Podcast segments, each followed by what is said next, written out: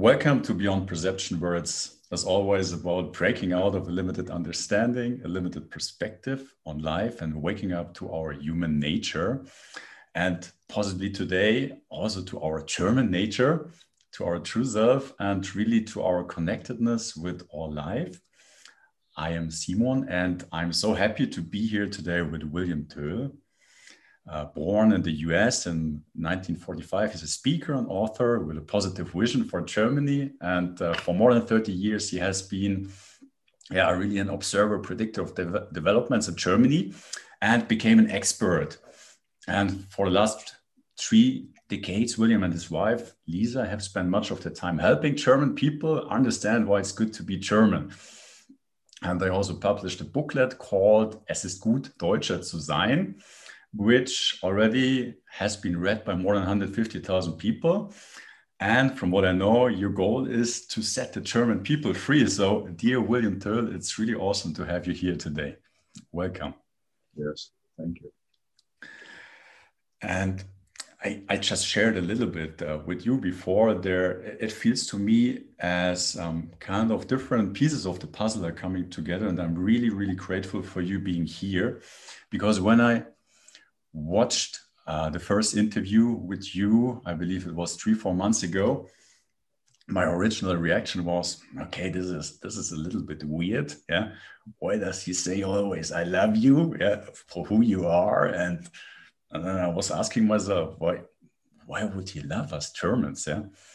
And uh, there's nothing to love about us. Yeah. And that, that made me even a little bit suspicious. Yeah like what does he want? Love is not free. There, there must be a bargain to that. There must be a motive behind being nice.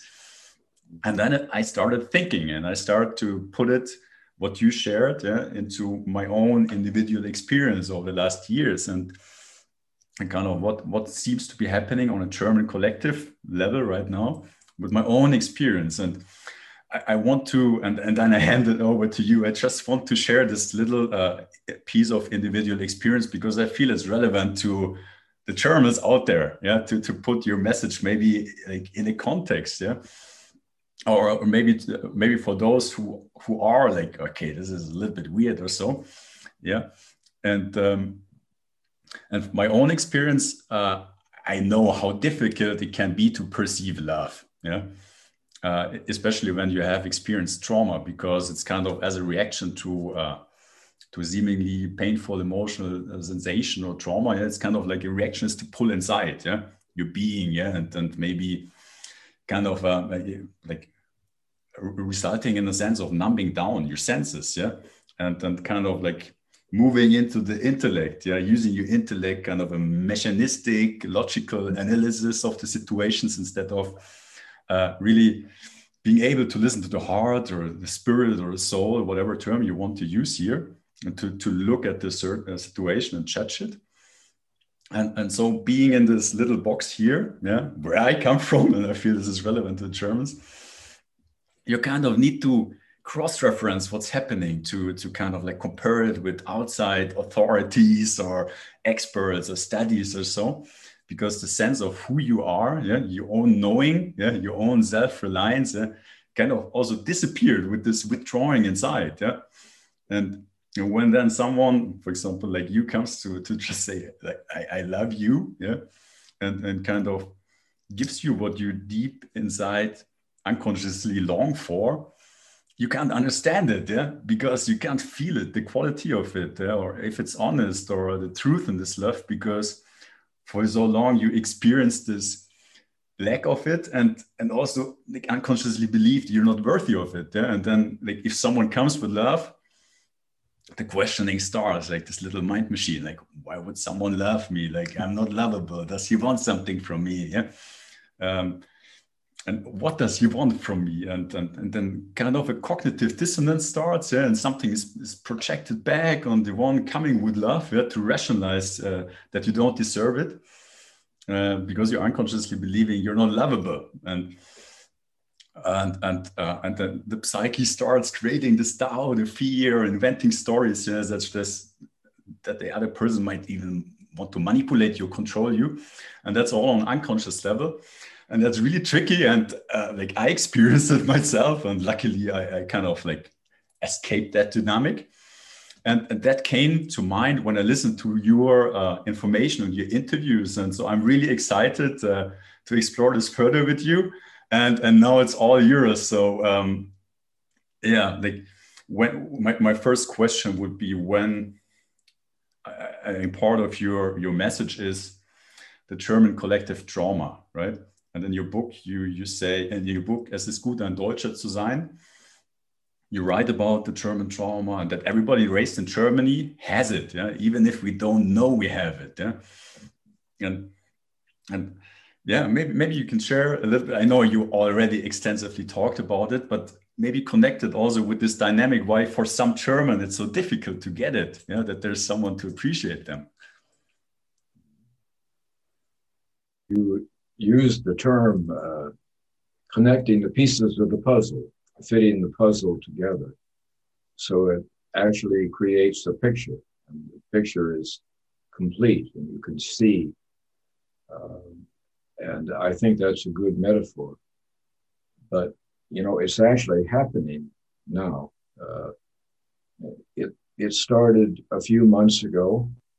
Uh, you know, I have talked about the perfect storm as a metaphor for change for some time, and uh, on the night of the twenty first, uh, the perfect storm is in Germany.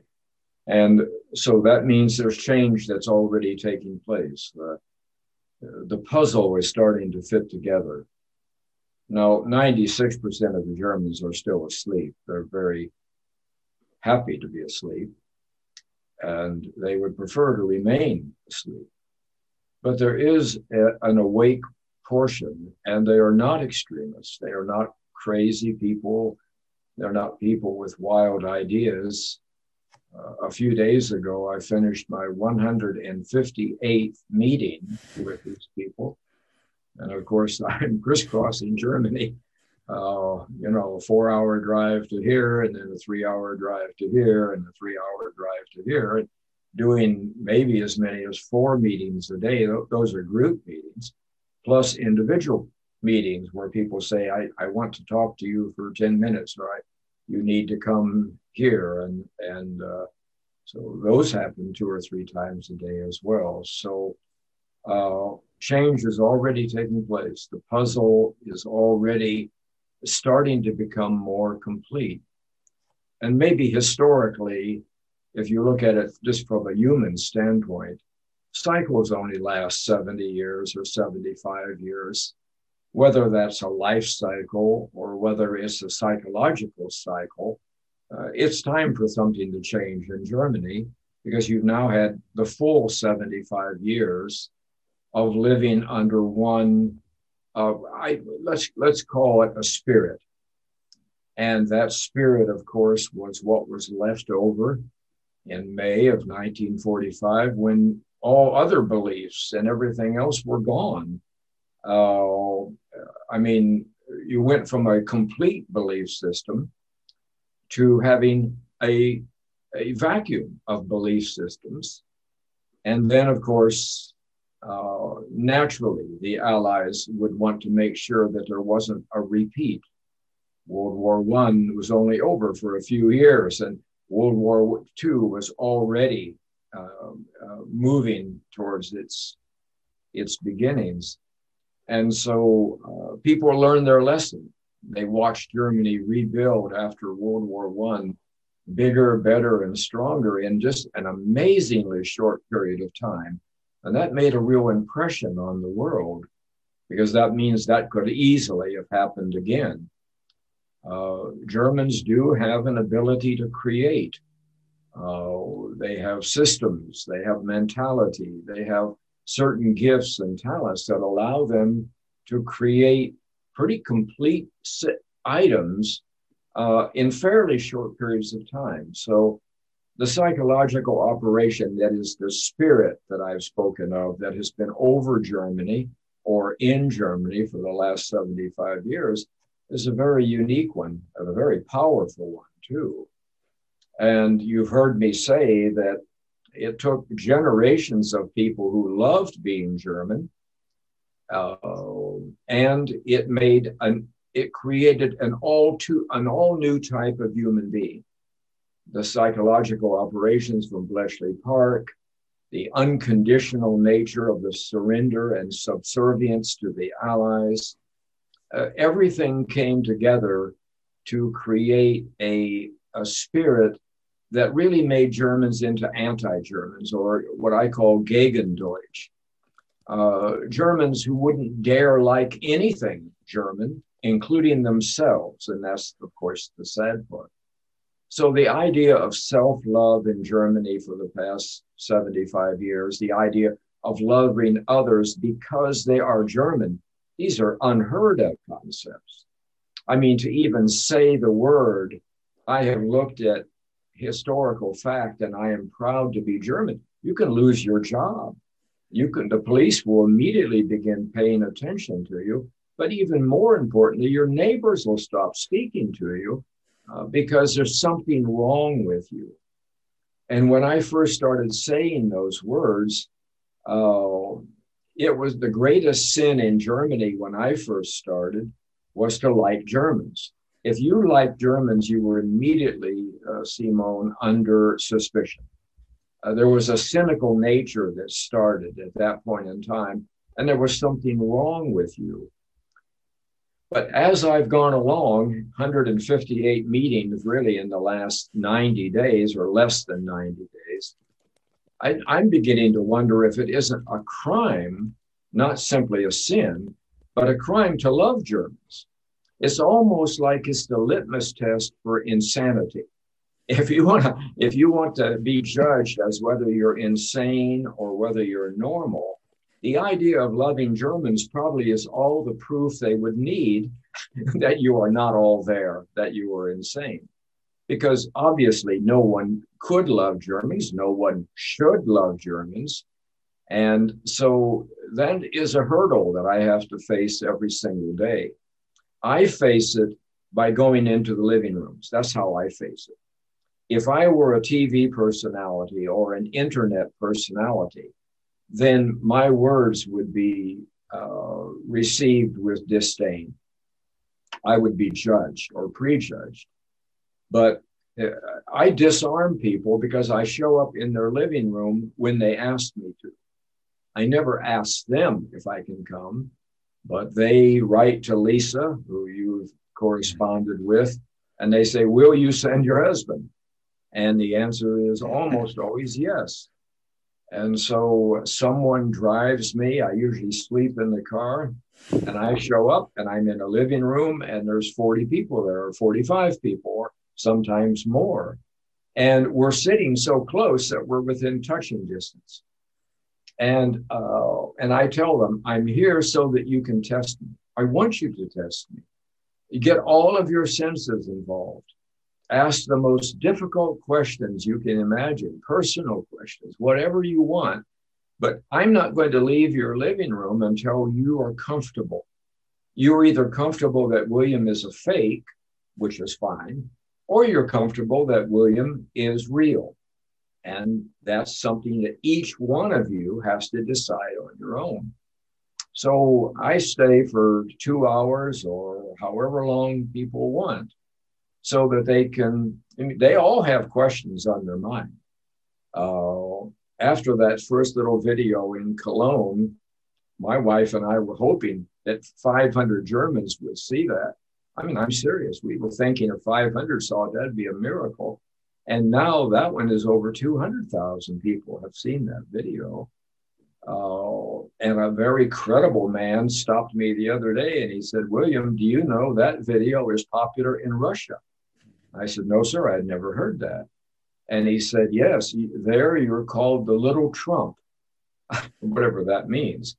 and, and then another man approached me and said he was in Vancouver a couple of weeks ago and he saw the video on a channel there and it was doing extremely well. So I don't know what happened, but I do know that Germans need to be loved and they need to be listened to. And being listened to is a form of love that has not been extended to Germans. Uh, the Länder Parlamenten don't listen. The, the councils in communities don't listen. The Bundestag certainly doesn't listen, or if they do, there's no one to listen to them. So, what I'm doing in a microcosm is if somebody says, Mrs. Toll, send your husband to me in Saarland, I go there and I will stay as long as it takes for them to be comfortable. Where at the end, uh, people, there is a sense of, I can't really describe it, Simon. You almost have to be there. But all of the tension is gone from the room. And there is this wonderful sense of loving. There's a, there's a sense of kindness. There's a sense where maybe people from three different areas came together in that living room, but now they're hugging each other. And I know, of course, that's that breaks all the rules of uh, of COVID and this and that, but but it's real. And and I in most meetings, most people will come up and touch me. And they'll come up and they want to hold on to my hand or they or they'll, they'll grab a hold of my coat uh, and or uh, they just want the closeness. And I think it's because they can feel the love. They're not hearing the words love it, of course, it's shocking to walk into a living room and say, I love you. But that is not what's causing them to, to react. There's, a, there's something in the room there's, that is the opposite of the spirit that Germans have been forced to live under for all of these years. And it's shockingly opposite of that spirit, but it resonates to them. And sometime after the first hour or the hour and 10 minutes, all of a sudden there's a relaxing that's taking place in them. And, and I don't think it's something that they want or, or that they desire or they even uh, know what to do with. But the relaxing says, it's okay for me to be myself. Now, it just so happens that being yourself in this case means being German which of course has been banned by the Gegendeutsch, which was put into Germany as a spirit. And so there is a moment of confusion that takes place, and that is uh, why do I all of a sudden feel good about something that for all these years I have felt bad about, or ashamed of, or guilty of? And so, and then by the end of the meeting, that confusion pretty much goes away and then it's just a simple, childlike, loving nature in the room. And, uh, and that expresses itself in touching and in hugging and in saying things. I mean, I have many people after a meeting, not all, but many, who will come up to me and say to me silently, William, I love you. Well, where is that coming from? I mean, when's the last time you heard a German say anything like that to anybody? but it's something that they want to say. And, and because, but the testing has, has, has finished.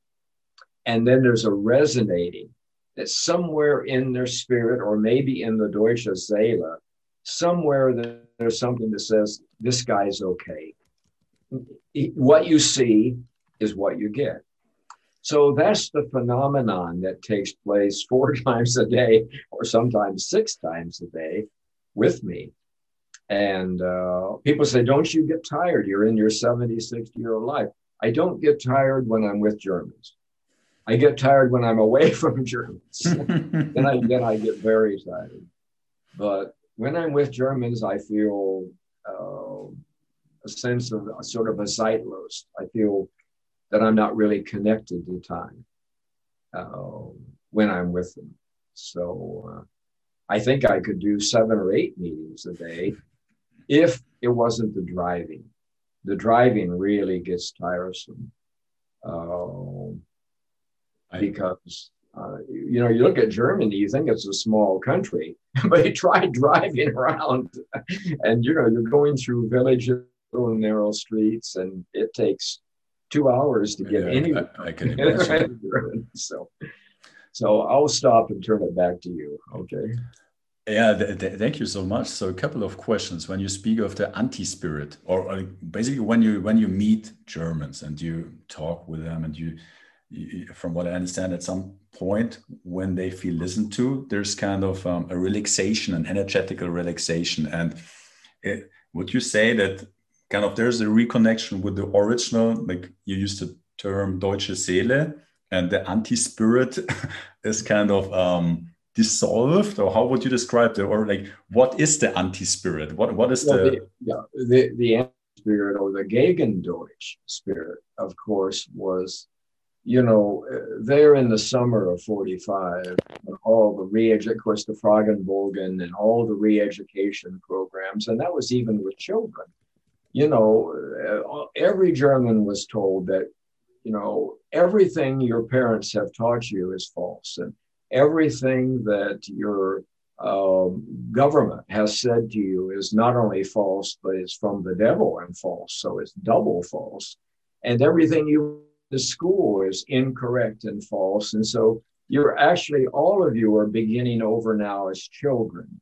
But we don't want you growing up to be the adults that we've had to fight with for the past five years. We want you growing up being allied type adults. We, we want you to be steeped in Western liberal capitalism and democracy. We want you to think like we think. And uh, we want you to listen to American music. Um, Simon, it's just been amazing in the last week.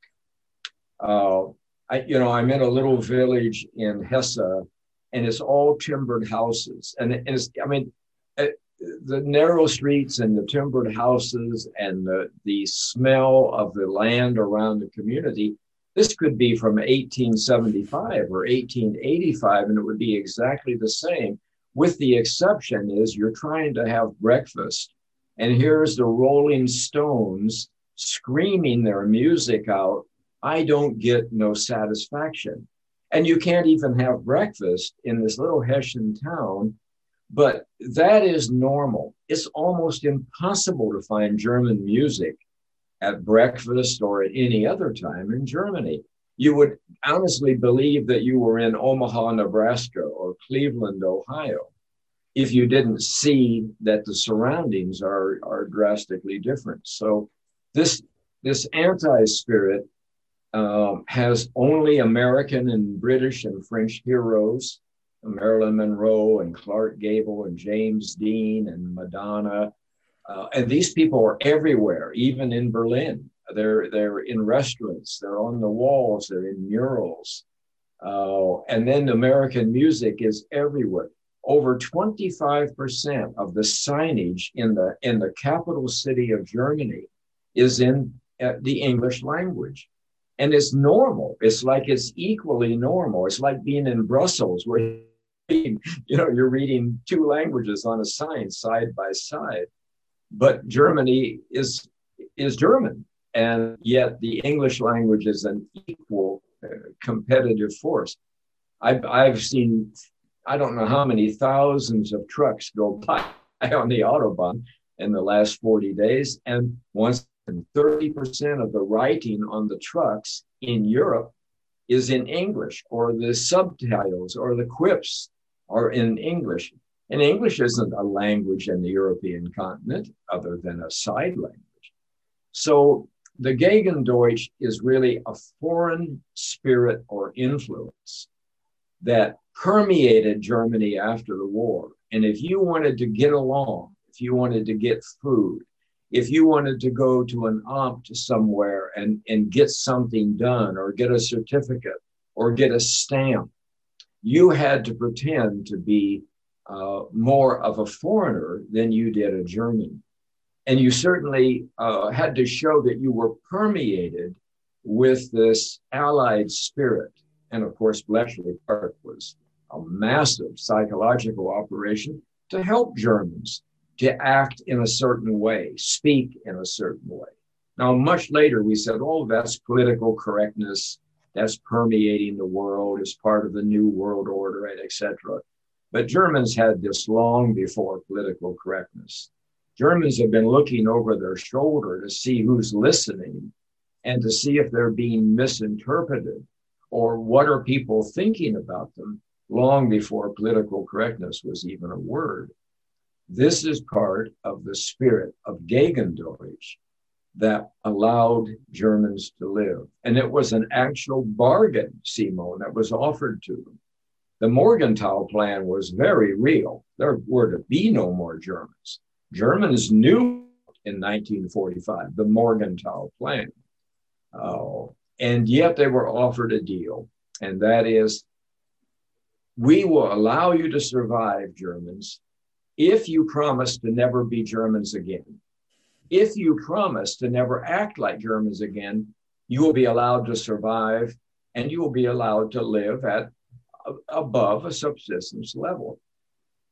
So, so that's the spirit that has been there. And it doesn't allow love, it doesn't allow listening, it doesn't allow opinions, and it certainly doesn't allow asking questions.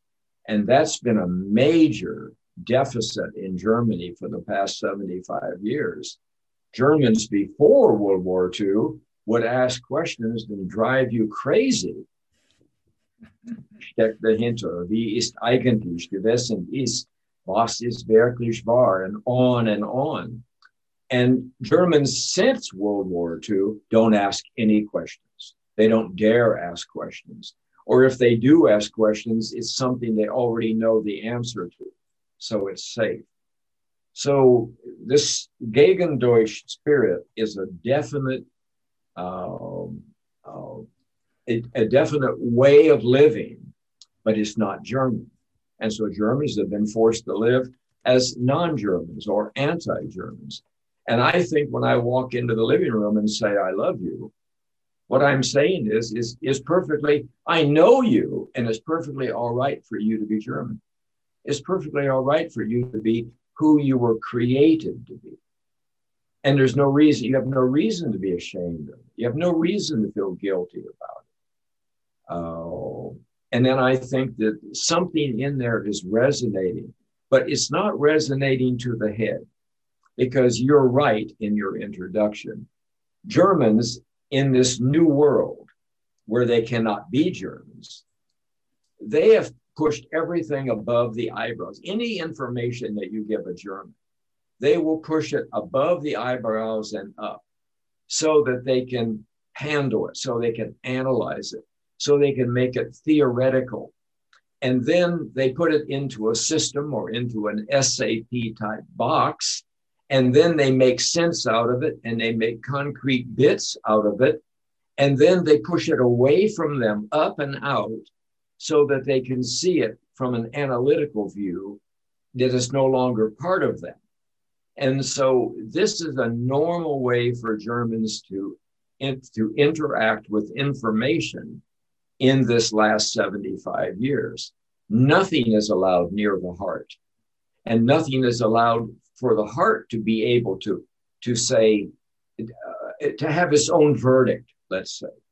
So when i come into a living room i'm saying it's perfectly whole i'm speaking to your heart. I'm ignoring your head.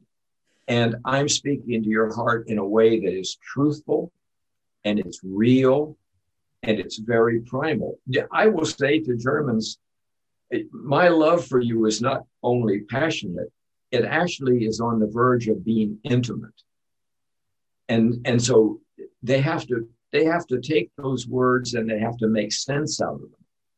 And they go through a period of pushing them away, and then they go through a period of trying to trying to figure out what I'm really saying. And then there's a period of confusion, and then there's a period of acceptance. And at the end, it's almost like William is a friend of ours and he's a friend who's been gone and he's been somewhere else. And now he's in my living room and I kind of like him. And I think he really likes me, not as somebody I have to pretend to be, but as somebody that I really am. And then there's that relaxation that takes place that says, William, you're you're a friend and you're like a good friend, or maybe you're like a lost relative. maybe you're like an uncle who we thought was dead and gone, and all of a sudden you're here again. And now we remember that we really liked you. And so I think that's to me, that's what that's what's happening. A, a, couple of questions. So when when you say the Deutsche Seele, what like what does that mean to you? From like, what I understand, we have an individualized soul, but then the Deutsche Seele, like how does that fit into that? Like what is that? And and also uh, in that context, I when I looked into the German dictionary of, uh, of the Brothers Grimm, mm. I think I found something like plus 600 different words related to Seele. So mm. it seemed to be something which was very familiar to the, the German culture. So uh, right now seems not to have that place anymore. And yeah, like, what does that mean? What, what did it used to mean to the Germans? Yeah, well, it, it was uh, when Germans are German, uh, Simon, and you see, the Bletchley Park psychological operation almost completed its work. It, it needed a full 75 years to complete its work. And the completion of its work is that nobody would even remember what it was like to be German, but nobody would even be able to remember what the elements were in being German. And it came within about three years of completing its work. But then, of course, the worst nightmare showed up, and that was a witness, a witness to a period of time that there are no witnesses left. And of course, that witness is me. And, uh, and that is where the Deutsche Seele comes in, because when Germans are Germans, they have a deeply romantic nature to them. And they are not simply a they don't simply live on a land. You know, you buy a piece of land, uh, two hectares or something, you build a house and you live on the land. Uh, that's not true for Germans. Germans are part of the land. They are they are integral with the land itself, and so uh, and in that there is a, a great romantic nature that has a form of spirituality to it that is that emits from the Deutsche Seele. And so these things were always tremendously important to generation after generation. And they were passed down through the Brothers Grimm, but they were passed down through stories and songs and poetry and, and simply growing up uh, in a German education system. Uh, the Deutsche Seele was a natural part. You didn't have to talk about it because it was natural to be in German. But it was one of the things that was eliminated from the conversation when the Allies said, we must destroy Germanness. We have to destroy Germanness. Germans will be allowed to live, but they'll no longer allow, be allowed to have any Germanness about them. Men will have to be without virility, without vitality. Then they can survive. Well, that's not German men. German women will have to act in a certain way. That's not German women. So we created an entire nation of people who were a different type of human being. I call Germans for the last 75 years, Simone, homeless people. They are homeless people living in a land that used to belong to them, but no longer does. And so they are disconnected from themselves, from their own identity, from their own land, and they're also disconnected from their, their forefathers. And that includes the Ahnen und der Urahnen. And so this disconnection was purposeful, and it was meant to leave Germans weak and subservient and easy to control. And today, Germans are all of those things. They're even passive to the point of timidity in a way. So, uh, this new type of German that was created, which is the Gegendeutsch, uh, didn't even know there was a Deutsche Seele. Or if they did know it, it was a term, it was a vocabulary term without a meaning. Just like love actually became an engineering concept for Germans to analyze as versus a human experience for, for humans to embrace. Germans had forgot how to embrace love. Uh, and, and it was the same way the Seele was put into that same category. Uh, and so, but th- that's not where the Seele belongs, and love doesn't either. Both are full of spontaneity and they're full of beauty and, and they're full of uncontrollable elements. Well, of course, the Allies couldn't have any uncontrollable elements in Germany. Uh, and so this was eliminated. But it is at the level of the Deutsche Seele that my connection is. And I think this is important for your audience because people have heard me say what appears to be radical words. They have heard me say that um, that I am not of human origin, and the perfect storm is not of human origin, or it could not help set Germans free. So people say, well, if you're not of human origin, are you from Mars, or are you a demon, or are you something else? No, the answer is the Deutsche Seele, because in you and in all Germans, there is the Deutsche Herz, which is an, an actual object, but it also has a, a spiritual element to it. But behind and much deeper than the Deutsche Herz is the upper part of the Deutsche Seele, and that is the current part. That is the part that is with you today and with all Germans and will be tremendously helpful in the future when you become German again. And of course, you will become German again because it's who you were made to be. You can only stretch your rubber band so far, and then it, the reversion to the norm must take place. So, but the Deutsche Seele also goes very deep. It, and it goes deep into Ewigkeit and it goes deep into a Zeitlos place. And at the core, the very depth of the Deutsche Seele are the mists in which the world was created from. Those mists still exist. They haven't went away. There is a concrete form of the mist, which we see as the visible world today, but there still is those mists. They exist at the very depth of the Deutsche Seele. And out of those mists, that's where I came from. I came to do nothing but help set Germans free from a trap that they cannot be free of without me. I am the key to setting them free. And I come from those very mists. So, in every single one of people who are German, I am connected with them at that level like this. it, it is an inseparable connection. A matter of fact, it is a oneness that cannot be separated. And at that level, me and all other Germans, including everyone who I'm in the living room with, we are we are connected and we are in perfect unity. It's a spiritual unity that goes beyond a, a physical unity. So it cannot be broken. And that's what people at the end of that two hours are picking up on. This man is part of us, but we don't understand how he's part of us.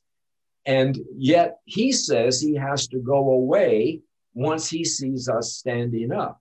He has to return to the mist. Well, they don't like that because they found an old friend and now they don't want the friend to go away. But they don't understand that the friend has to go away for them to now be free and to be successful at being free. So the the the where we are connected together, the German now gets to go forward into, and I have to recede back into because I can't go forward uh, with the modern German. I can only set them free. I can only do the mission I've been given. And then I have to recede back into the mist. And once I'm in the mist, then the Deutsche Seele must come into the current that must become the active part. And it becomes a tremendous asset for every German individually and for Germany collectively to be successful. It is a real uh, salient element of it, but I don't get to enjoy it. That's just the way it works. Wow, yeah, thank, thank you so much for sharing this. So, from what I grasped, that the German Seele, the Deutsche Seele, it was there, it is there, it has been always there, and just our connection to it has been uh, disrupted. Last point, Simone. The, the, the massive brainwashing. And remember, the people at Bletchley Park were already masters of mind control before World War II even started. This was simply their opportunity with massive amounts of fund, uh, of money, massive amounts of, of funds or money to practice the art they had already mastered prior to that point in time. So this, this brainwashing appeared to be complete. It was so sophisticated, but it didn't touch the Deutsche Seele because it didn't know the Deutsche Seele was even there. Mm-hmm. The problem with these people at Bletchley Park is they had one thing in common, and that was hatred of Germans. And they had one goal, and that was to destroy the German mind, the, the Deutsche Geist, or, the, uh, or the German mind. That they completed. But because they had no love in their project, they didn't know what love was. And so they were unable to defeat love. And because they didn't understand the Deutsche Seele or anything about Deutsche uh, Kultur in the broadest sense, they, they, they had no plan for the Seele itself, which has remained fully intact. Once again, ready for use. It is mature, it has great depth to it, and it's now ready for the fullness of use. And the brilliant ones at Bletchley Park didn't even know it existed. So they were unable to affect it in any way. Okay, that makes sense. And I can only sense and imagine how much still unprocessed emotions, trauma is like within the uh, collective uh, German society. And when I think of you kind of taking that on and uh, like speaking about what you speak, that that must take uh, incredible strength. And um, and though you seem as there is no charge within you. You kind of like whatever comes, you're kind of um, dissolving. Where, where, do you take that um, that that strength, and when did you feel ready to to take that on? Was that a process of development, preparation? Well, I have said to most of the groups, not all, that I do not come to them with words alone. Germans have heard way too many words. You have you have 30,000 think tanks in Berlin alone. And so you have uh, uh, over a million PhDs who are who are speaking. They're speaking in white papers. They're speaking in, in conferences, and, and there's just way too many words in Germany. And so I tell most groups, I do not come to you with words. I don't come to you with words alone. I come to you with power and a demonstration of power. And, and because that's what it's going to take to get this done. There are many hurdles in the way, many hindrances in the way, uh, both within the German mind, uh, but also within the German society and with Allied society. And so uh, I do have a power, and it is a strength. And most people I meet with can sense it or feel it. Uh, and um, I am prepared. I've been prepared. My love for Germans was mature uh, at birth, but it's also a priori. And that's what makes it weird to most people, is because the a priori nature is what I had to know and I had to live through prior to my birth in 1945 in order to bring absolute truth into Germany so that freedom could come out of that truth. And so I have been with you in periods of time in full living color, in great detail, in times that I needed to be there, so that truth that had been denied to you, I mean, publicly and officially denied to you, could now come into the open. Once again, that truth is something that resonates when the Deutsche Seele begins to open itself because it can recognize truth. It has the ability to recognize truth, or at least eternal truth. And so not only have I been, was my love for Germans mature and complete on the day I was born in 1945, but my preparation began long before 1945 in greatly detailed experiences among Germans that allow me to, to tell that story with objective accuracy. And once again, it's not just an opinion that is a counter opinion to someone else's. To Germans, it resonates. William said it, and that makes sense. It resonates with something within me that has told me that something was always wrong, something was always upside down, and now William has brought and made it right side up. And now the puzzle fits together and it actually creates a picture. And the picture makes sense. It makes sense in my inner being.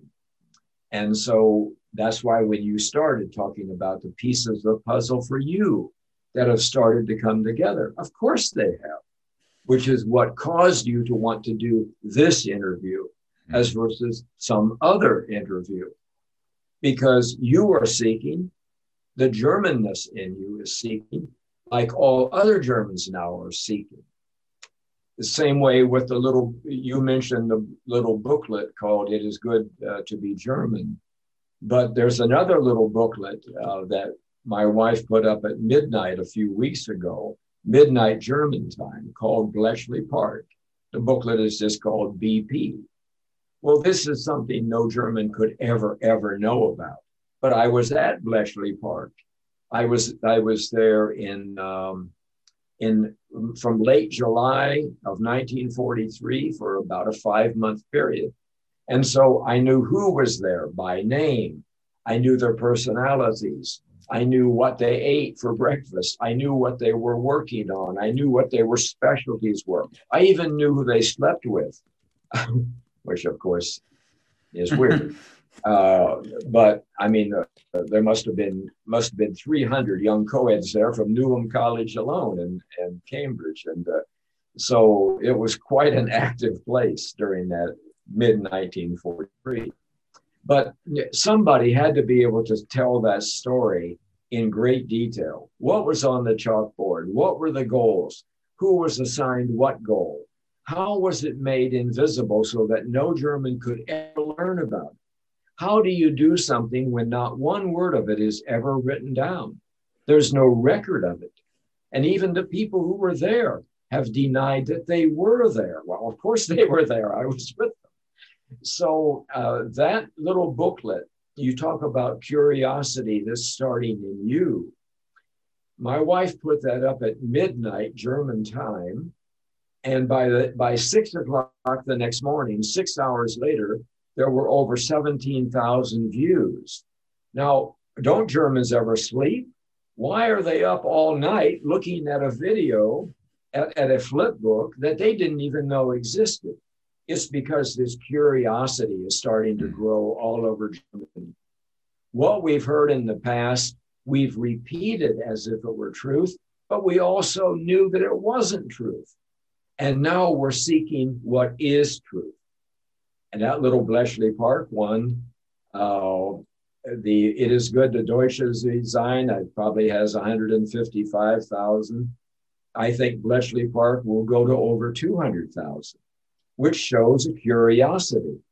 What actually happened there? And here's the key question, Simone. Why do I think the way that I think?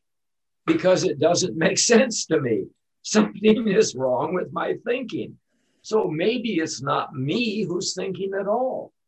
And of course, Bletchley Park explains that in great hmm. detail. So, uh, yeah, you mentioned curiosity, and of course, I'm very cur- curious, and the, the name of this podcast is also Beyond Perception. So, when you mentioned you have been there in 43, and in what form have you been there?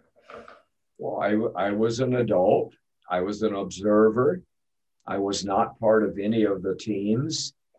Uh, if I had came a year earlier, I would have been noticed, and people would have said, "Who are you? And why are you here?" And and uh, and I would have been questioned. But by mid 43, there were thousands of people swarming all over Bletchley Park, and it became almost impossible. There were runners and messengers, and and uh, uh, now there was a big canteen. There were sports facilities. Uh, the Bomba, the first computers were actively on the perimeter. There were people there working on them constantly. So I was able to be in the key buildings. I was able to be at the big blackboard, which was one whole wall in which the, the six goals were laid out. This is how we're going to destroy the German mind. We are going, you can't defeat Germans from outside. Everyone knows that. You can't murder Germans from the outside. Uh, they will simply recover in a record amount of time better and stronger than before. But you can create a system where Germans will commit suicide by turning inward against themselves and against their own gifts. And this will actually will drive them crazy over a period of time because they will not be able to understand. Germans have to understand things. And if you make it so they can never understand things, they're always sheep schiefgelaufen, they're always off balance, then that, that uh, eventually will drive them partially insane. And a form of suicide or cultural suicide will take place. And that's what Bletchley Park did. And they did it very effectively. So these six goals they had on the board every day, there were shifting groups of people working on these brilliant mathematicians, brilliant people from, from Harvard and Yale and Princeton and University of Chicago and, and, uh, um, and of course, the very best of the best from Oxford and Cambridge and from London. Uh, so never before was there gathered together uh, people with over 150, I mean, IQs commonly over 150, some over 160 and they were given unlimited amounts of money and they had unlimited amounts of time. They slept together, they ate together, they played together, and they were bonded. And the thing that bonded them together was their hatred of Germans and their desire to destroy Germanness forever and ever, so that it never was a problem for the world again. They kept, they constantly used the words, it was never a problem for peace and prosperity of the world the Germans were the were the uh, the Bösewicht for peace and prosperity. They were the villains who always destroyed it. Now, in reality, they were just being Germans. They weren't the Bösewicht at all. They weren't a villains. But Germans are not natural capitalists. Germans don't create beauty so that they can sell it and be greedy and make money off of it. They never have. They create beauty because they love beauty and they love creating. And they have the ability to create because their language is so precise and so ability. They have such a great ability. And even the language has a craving to make things concrete, to, to make them uh, so that they are have form and shape, and so that systems can be applied to them. This is natural to Germans as breathing but without the language, it doesn't work at all. So other people are, have don't have the ability to create. But when Germans create beauty, their heart, which has never changed from the first moment of Germanness on this earth, the German heart has not changed one iota. It is warm, always warm, open, and generous, großzügig. And this German heart is not satisfied to create things and sell it for money. There's no greed in the German heart or in the Deutsche Seele, by the way. So the Germans want to share their beauty with the world. They want to feel appreciated for what that they do, much more than they want to get rich. Well, this upsets the whole world order because capitalism is about creative destruction. It's about getting rich. It's about valuing people by money.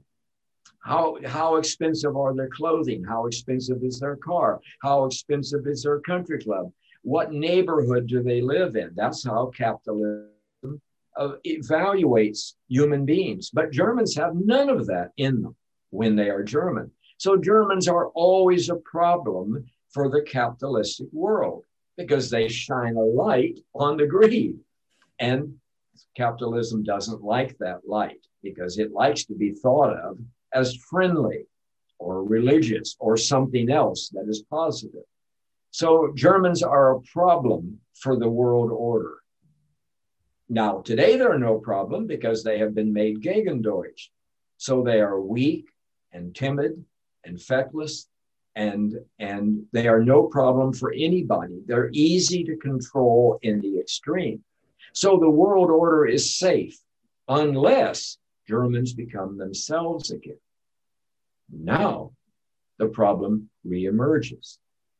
So that is why what we're talking about today has great importance to the great reset, to the new world order, to all of the shifting winds that are taking place around the world. Believe it or not, Germany is right in the center of this, geopolitically and spiritually both. Thank you so much. And um, for me, something happened over the last weeks. Um, I think also initiated by watching the interviews, uh, your interviews, where you shared your perspective on Germany, on the German language. I started thinking a process uh, started setting in, and and over the course of the last weeks, also my perspective on the language changed. Uh, so, like when you look at my podcast, almost like all the initial episodes they're in English. Yeah and and just over the last weeks that changed yeah. They started to be organically in german yeah.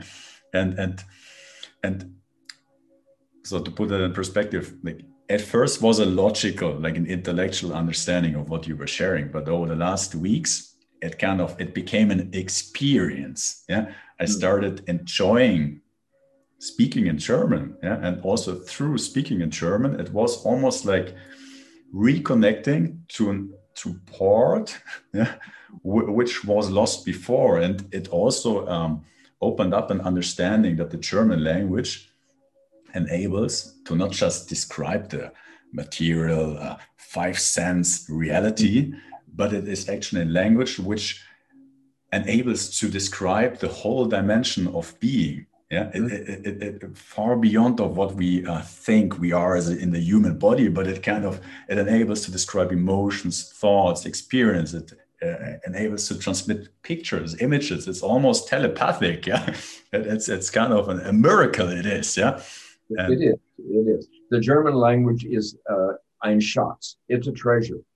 And and and it is a treasure chest because uh, you know we look at Goethe and how he was able to create characters. Well, he couldn't create the characters that he did that made him Goethe without the German language, because the German language alone is able to give depth and richness, uh, and and is able to create things that not only have shape and form, but they have a third dimension as well. Uh, and I, I like to use the Berlin Philharmonic as an example. Uh, and you say, well, yes, but that's not the spoken word. But uh, music in Germany and the creation of music in Germany uh, is a form of an expression of the German language. You know, when people hear Beethoven's Ninth and when they hear the the uh, magic flute and and when they hear um, uh, works uh, uh, of any one of the 187 geniuses who wrote music in the German language and out of the German mind, uh, this is a creation that comes from the German language uniquely, which is why in Beijing and Moscow and in Rio de Janeiro, when people hear German music in a symphony hall, their first impression is that could not have been done by a human being. That is something that is beyond humanness. It is something that is coming from another dimension. But even the Berlin Philharmonic, when it was a German orchestra, there were 162 other orchestras in the world that had the same number of players, basically the same number of players and their instruments were of equal quality. They all had Stradivariuses, they all had a few very special instruments that were on loan or, or uh, whatever. And, and they all were playing from the same musical compositions. But yet, all over the world, even musicians would stop when the Berlin Philharmonic played because it, it was playing the same music with the same instruments and the same number of human beings, but it added a richness and a depth to it, a third dimension, and nobody knew how it was done. Other musicians said there must be a sound box somewhere, there has to be magic somewhere. How do the Germans create music that no one else in the world can create? It's because the German language is, is singing and allowing music to be created in the fullness of the language itself. So it's not only a spoken word, but it also extends into a musical world. And in some cases, it extends into a scientific world. And that's where that depth comes in. And that's where the beauty comes in. And to be honest, nobody in the world has ever figured out how Germans do it. Nobody ever has figured it out. How do Germans create this, this sense of, of uh, how do they capture this and give it form and substance uh, so that others can feel it and enjoy it? And other societies can't do it. And the, the key is the magic that is in the German language itself. And it extends into many forms of creativity. And it appears to be magic but it's not magic. It is Germanness. And it comes out of the Deutsche Seele when the Deutsche Seele is open and active, which is why we have a 75 year black hole in the world as we're waiting for Germans to wake up and to become themselves again. And many people are thinking the Germans may never wake up. Well, it actually came within three years, Simone, that Germans not only wouldn't wake up, but their suicide would have been complete. And as a distinct and cultural people, they would no longer exist. We came within three years of that actual taking place. But now it can't take place. Uh, Bletchley Park is out in the open.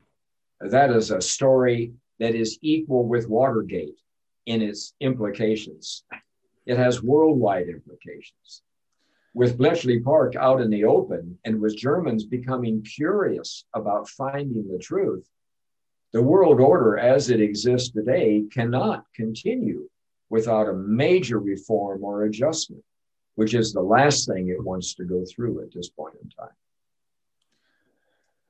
A couple of questions. I also want to be appreciative of your time. Is it okay to go a little bit on? It, it, it's okay, but uh, Oh. I had I had to come home, Simone, for oh. a short period of time.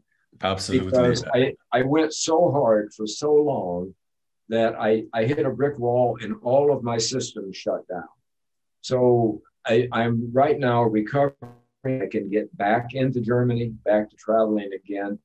But uh, uh, so let's see if we can wrap it up here in a short time. Okay. Okay, that's totally totally fine. And anyway, very very, very much appreciated for uh, appreciative for all what you're sharing here. So you met, you you mentioned the spiritual side to things, and you also uh, mentioned before, like, and you might have noticed. I'm very curious that you have been as an adult um, there in 43, and uh, from what I understand, you were born in 45. So, uh, like, if you speak about the Deutsche Seele, that like like do you speak about it like also in your context of a past incarnation or how how how would you put that uh, together? No it, it's certainly not reincarnation and it's certainly not a time traveler of any kind. But remember the deutsche seele in order to be what it is has to be zeitlos. It, it has to exist in a, in a space or a portion of it a depth of it in a space that has no time reference whatsoever. So uh, I was uh, I was in Germany in 1872. I, I, you know, it's funny. We look at that period of time in black and white, and we think it was a dreary period, but it wasn't a dreary period at all. Uh, uh, and it only appears to be because our cameras made it so, and our artwork made it so. So I was uh, with you in 1910. I was with you in 23. I was with you in 34 for an extended period of time. Uh, and I have also been in the future that you now have coming up. Uh, I have lived there long enough that I've seen it. I know what it looks like. Uh, I've seen it in great detail. I have described it to people. Uh, and it's probably the best time in all of German history. And it's being given to Germans as a free gift. It's full of justice, it's full of love, relationships work better, marriages work better, families stay together longer. Uh, uh, love becomes an experience, a human experience. Uh, and uh, it's a joyful time to be alive. So, Germans who were born and now inherit this time, I would say, are very, very lucky human beings uh, because uh, at the moment of almost giving up, at the moment that all that your society and your culture was almost perishing out of existence, all of a sudden help came from a spiritual standpoint and from a spiritual power and nature. And it now gives you an entire renewing, a refreshing. Uh, and it now brings you into an era that is bright and beautiful and uh, and filled with love. So the love that Germans are starting to feel now is starting to spread. Uh, before I left, I could sense it in place after place. Uh, people were be, were kinder to each other. They were more patient with each other. Uh, they weren't so quick to criticize and judge each other. And uh, and you could just sense that there was a turning point that was taking place in Germany. I call it the perfect storm. Uh, and I put a date to it, and that was the 21st of June, which was the end of spring. And, uh, but it is there and it's active and it's working and it's full of justice and love and truth. Justice, love, and truth. And I am a part of that for now. But remember, I don't get to enjoy it uh, once I see Germans standing up on their own two feet and standing tall as Germans, and I have to bring them into unity, which means I have to oppose many groups that are in Germany today who appear to be good on the surface. But it's impossible for Germans to be in unity as long as their agenda exists. And I oppose them openly. I tell them, you know, either you change your attitude and allow Germans to find unity, or I will oppose you. And if I oppose you, the power that's within me, you will lose. And you don't want to lose in this way. It's not a good way for you to lose. So I would, I, I want you to change your attitude and I want you to change your modus operandi to allow Germans to find unity. Because once that takes place, and I'm sure that you're going to succeed, then it's my job to recede into the mist, which actually are at the very core of the Deutsche Seele itself. And hopefully, I won't have to return. Hopefully, Germans who have everything they need inside of them, everything they need is already there. They don't even need outside help. That that success will be so great that I'll be able to rest for a while and you won't need me again. Dear William, thank you uh, so much for taking the time, being here, talking to us, and um, educating, inspiring us, sharing uh, sharing this information with us. Of course, I have plenty of more questions. Um, but uh, is there something like you still want to like want to share with us before we close? Well, the only thing I'd like to share is, and, and this is not possible to do over even, even if we had the finest cameras and equipment in the world, but uh, my love, I, I do love you, and I, I love Germans with a passion. It is a very deep love. It's a very real love. It has an energy to it. Uh, and uh, there is a certain uh, light that comes along with it, and things are lighter, and they are there. There is a brightness. Someone said, "William, you bring us a candle." and then you light our candle and then you get in the car and you go away but now our candles are lit and so we begin to share that candle and and i think that's a good metaphor because uh, what is going to happen in germany and what is already happening in germany is a miraculous event. And it's long overdue. Uh, germans deserve to be loved. I love you because you are worthwhile to be loved. And Germans are the best thinking people on earth when they are Germans. And if anyone on earth deserves to be listened to, it's Germans. And that has been a long time coming.